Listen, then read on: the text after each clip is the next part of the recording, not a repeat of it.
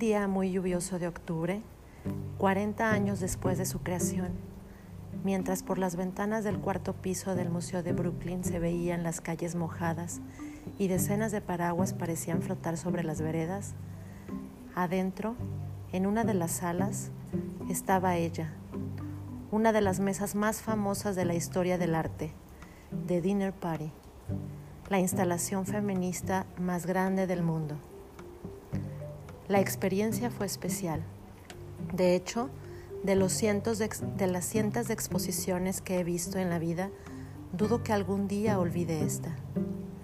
Una mesa triangular cuidadosamente iluminada, donde están dispuestos 39 platos de cerámica, 13 por cada lado de la mesa, sobre 39 manteles bordados con distintas figuras y los nombres de las asistentes a esta comida imaginaria. 39 mujeres importantes de la historia que la creadora de esta obra, Judy Chicago, decidió homenajear hace más de 40 años para la posteridad. Y bajo esta mesa, sobre un suelo de baldosas, los nombres de otras 999 mujeres más, seguidoras, cercanas o simplemente mujeres que buscaron caminos similares a, los, a las 39 de la mesa y que destacaron en la política, en la literatura y en las ciencias o en el arte, y que tras un largo trabajo de investigación fueron seleccionadas para entrar a esta especie de hermandad femenina. Y ahí estaba yo, nacida en 1974, el mismo año en que Judy Chicago comenzó a trabajar en esta obra de arte, totalmente maravillada por esta mesa, especialmente fascinada por encontrarme en esta gran sala oscura con todas las mujeres a las que he seguido y leído durante toda mi vida. Mis heroínas de la adolescencia, Jane Austen, Mary Shelley, las Bronte, mis audaces más admiradas, Juna Barnes, Anaïs Nin, mis luchadoras favoritas, las sufragistas inglesas, la gran Virginia Woolf, las feministas del mundo y la madre de todas ellas, Simone de Beauvoir. Ahí estaban todas, aunque eché de menos algunas, las que me han acompañado durante esta vida de, de lecturas femeninas, y ahí estaba yo, como una admiradora, pero también como una más. Creada en 1979, tras un proceso de investigación y trabajo que duró cinco años, la obra The Dinner Party llegó al Museo de Brooklyn de Nueva York en el año 1981. Aunque se expone de manera permanente en una sala propia desde el 2007, cuando se inauguró en el lugar el Centro de Arte Feminista Elizabeth Sackler, el más grande de su tipo en el mundo. Pero estos días, además, el Museo de Brooklyn exhibe una exposición que muestra todo el proceso de elaboración de la obra. Roots of the Dinner Party is History in Making. Desde el 20 de octubre hasta el 4 de marzo del 2018, con fotos de los cientos de mujeres que colaboraron en este proyecto, además de platos y copas de cerámica que no fueron incluidos en la gran mesa triangular y una gran pared con los nombres de las mujeres elegidas para estar en la obra y los vínculos entre ellas que asemejan un gran árbol genealógico de esta especie de familia de mujeres. Y también está la lista con las más de 400 mujeres que trabajaron para esta obra de Judy Chicago, las investigadoras, las que bordaron los manteles individuales, las ceramistas y todas las que aportaron para esta gran obra de trabajo colectivo que fue inaugurada en el Museo de Arte Moderno de San Francisco en 1979 no sin cierto escándalo, que luego se expuso en 14 lugares y 6 países hasta llegar al Museo de Brooklyn, donde, como dijo alguna vez Judy Chicago, las niñas están muy felices de tener una casa. Pero ¿quiénes son las niñas que aparecen en la obra? Muchísimas mujeres que han dejado una huella en el mundo y cuyas vidas fueron olvidadas en el tiempo o deliberadamente invisibilizadas por los hombres de su época o posteriores incluso por sus mismas parejas, y que Judy Chicago quiso reivindicar volviéndolas a sentar en la mesa de la historia. La idea original del artista, nacida como Judy Cohen, era exhibir a todas las mujeres de las artes que habían encontrado obstáculos similares a los que ella había debido enfrentar para entrar en el circuito artístico de Los Ángeles en los años 60. Pero tras dos años de investigación y 100 platos pintados que pensaba exhibir colgados, se dio cuenta que debía incluir a más mujeres, que los platos debían crecer en volumen, como una metáfora de la intensa lucha de las mujeres por la liberación y que, como en la última cena de Leonardo y también como en la mesa judía, estos platos debían estar sobre la mesa. Con un equipo de investigadoras llegó a una lista de 3.000 mujeres de todas las épocas, de las que seleccionó 39 que estarían en la mesa y 999 herederas, cercanas o seguidoras, que estarían debajo de cada puesto con un grupo de mujeres que habían estudiado arte, pero que habían abandonado sus carreras una vez que se casaron y tuvieron hijos, Judy Chicago armó una especie de hermandad que se encargó de hacer y pintar los platos de cerámica tridimensionales y con forma de vulva que representarían la belleza y el poder de los cuerpos femeninos. Y con la ayuda de Susan Hill,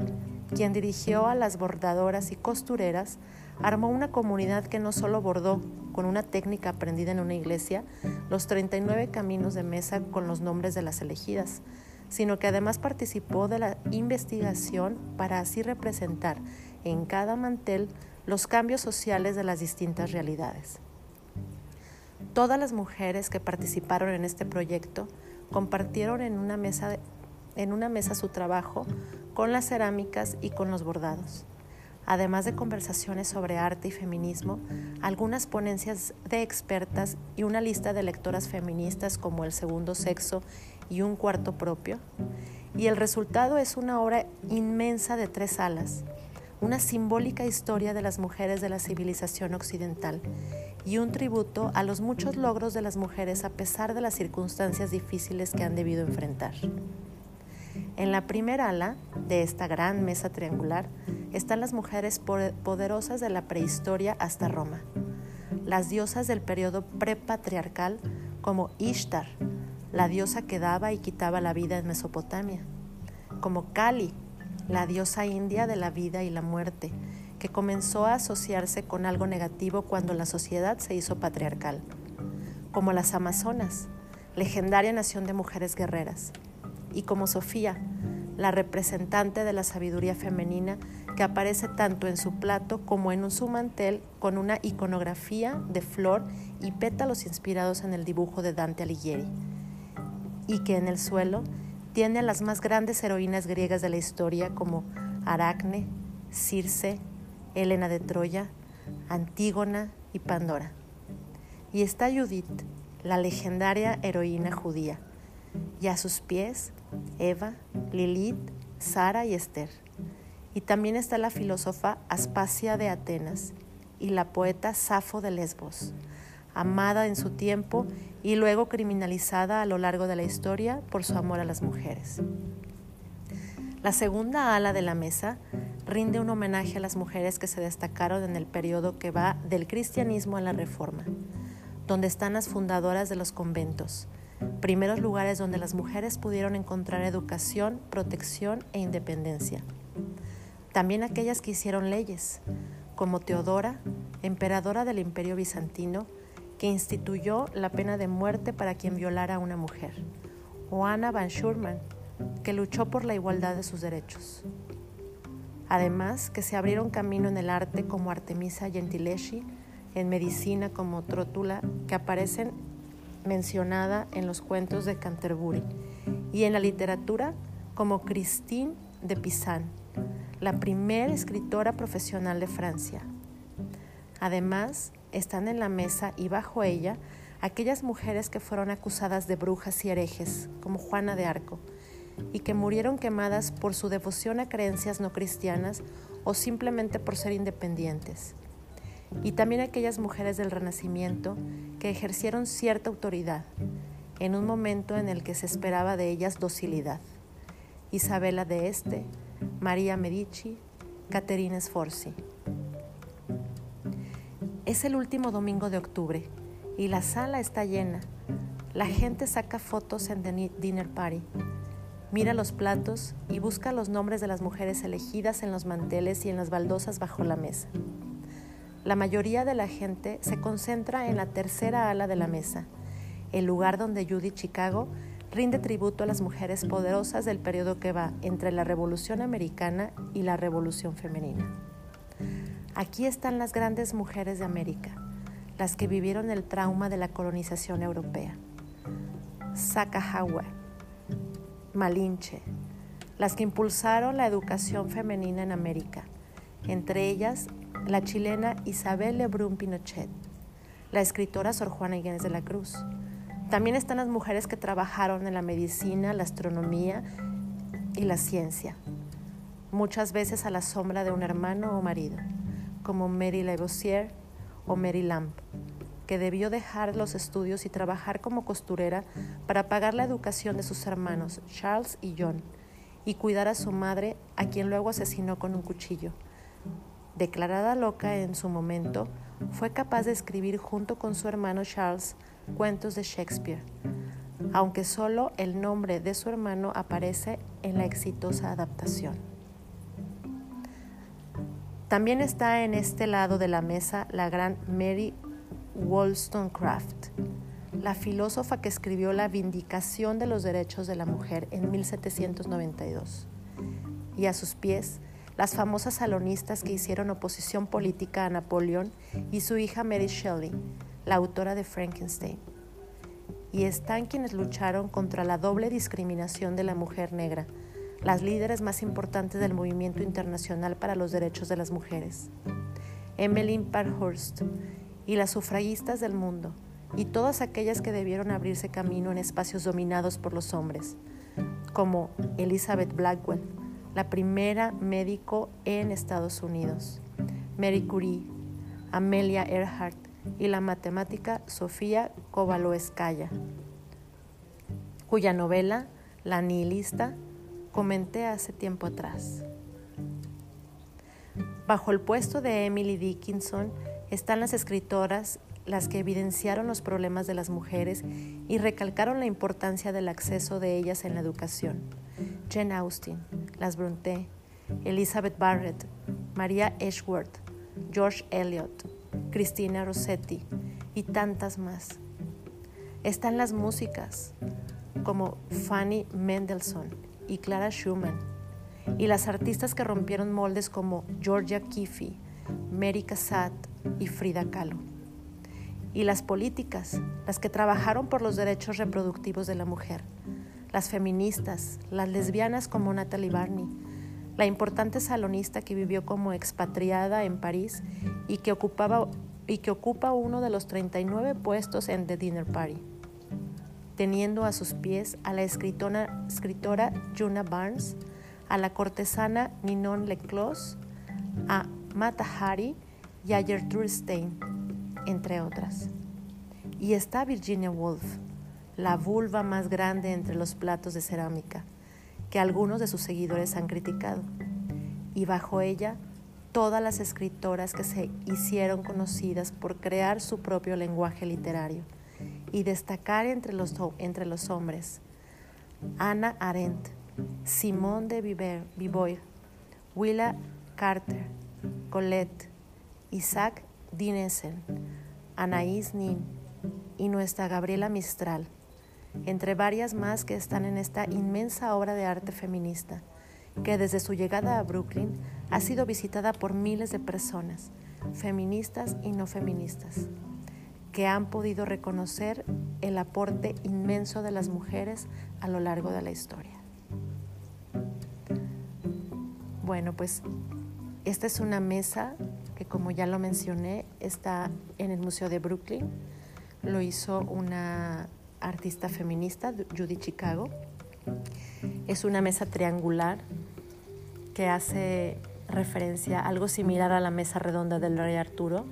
en donde en la mesa del rey Arturo pues todos son iguales, no hay una cabecera ni ningún puesto más importante que otro. En este caso es una mesa triangular que hace referencia a la vagina de la mujer, que representa la feminidad y, y el poder femenino. Y es por eso que tiene entonces esta forma triangular y eh, representa la equidad entre todas las mujeres, no hay ningún puesto más importante.